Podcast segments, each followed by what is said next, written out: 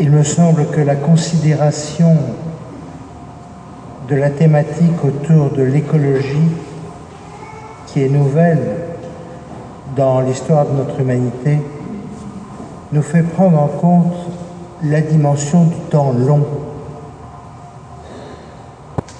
la conséquence de nos actes. Et ce temps long, nous le comprendrons quand euh, il faut de voir que notre pollution d'aujourd'hui, elle date de, de longtemps et que les réponses vont durer longtemps. Il me semble que ce temps long, il faut que nous le considérions pour notre vie spirituelle aussi. Il y a trois temps importants, me semble-t-il, trois jours importants dans nos vies. Il y a le jour de notre naissance, c'est important quand même. Il y a le jour eschatologique à la fin des temps où tout sera récapitulé, où nous vivrons la plénitude de la vie éternelle, c'est important pour le moins. C'est toute notre espérance. Et puis il y a le jour que nous pourrions dire le jour de notre baptême.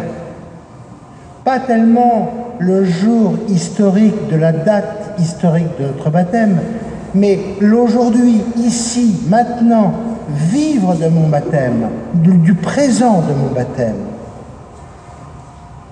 Et ce jour-là, il faut que nous le vivions intensément dans le présent, dans la profondeur du présent, et que nous le considérions aussi dans le temps long.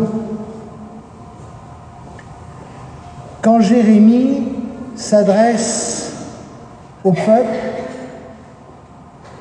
ils sont en déportation. Jérusalem est détruite. Politiquement, économiquement, c'est l'effondrement. Et Jérémie ose dire, au cœur de ces difficultés de ses contemporains, gardez espoir, le Seigneur vient, la promesse d'une terre vous est faite, d'un roi vous est faite.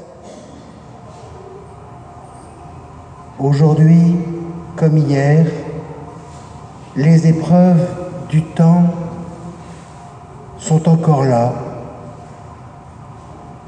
Et nous pourrions nous laisser envahir par euh, les peurs des cataclysmes, des guerres, des échecs, des ruines.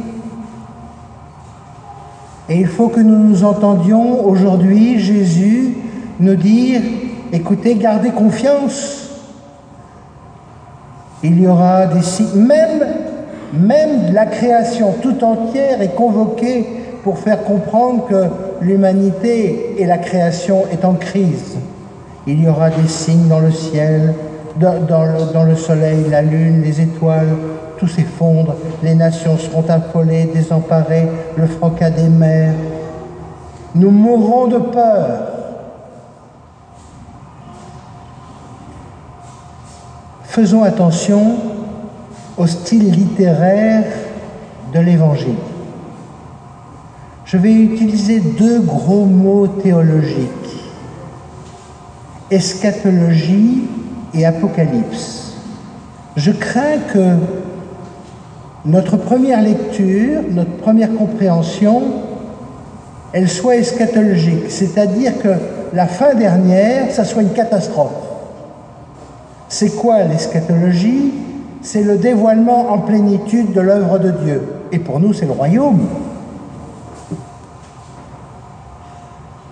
Le style littéraire de l'évangile, il est apocalyptique. Ça veut dire d'un mot grec qui veut dire révélation.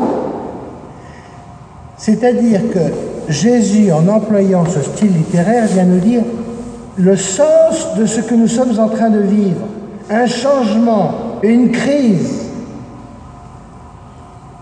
et une attitude à découvrir au cœur même des épreuves de la vie.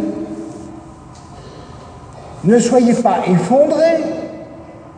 Dieu ne vient pas juger l'humanité, il vient la sauver. Dieu ne vient pas condamner l'humanité, il vient la justifier. Au cœur des crises, ne convoquons pas Dieu comme un juge qui vient nous condamner. Au contraire, au cœur des catastrophes, il nous invite à nous redresser, relever la tête. Redressez-vous. Soyez des hommes debout. Ainsi, l'Apocalypse, le style apocalyptique, vient euh, nous dévoiler une parole d'espérance au cœur même des difficultés de notre vie d'aujourd'hui.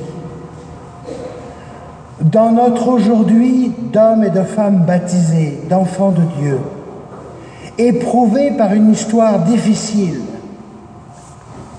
ne demeurons pas écrasés, relevons la tête en étant sûrs que Dieu nous associe à son œuvre de création. Comprenons que par le baptême, nous entrons dans une histoire où Dieu ne nous fait pas sujets, mais collaborateurs. Nous devenons associés à l'histoire de l'humanité, associés à la construction du royaume. Levons la tête pour comprendre que Dieu nous appelle à une victoire eschatologique et prenons conscience que au cœur de nos épreuves, Dieu est là et il se révèle au cœur même des difficultés de notre monde. Il y a une attitude simple, claire, précise que Jésus nous indique. Restez éveillés et priez en tout temps. La prière, ce n'est pas quelque chose pour dormir en paix. La prière, c'est demander la paix au Seigneur pour reconnaître les signes de sa présence, les appels concrets à construire un monde plus beau et plus juste, anticipant ainsi la victoire eschatologique qui nous est promise.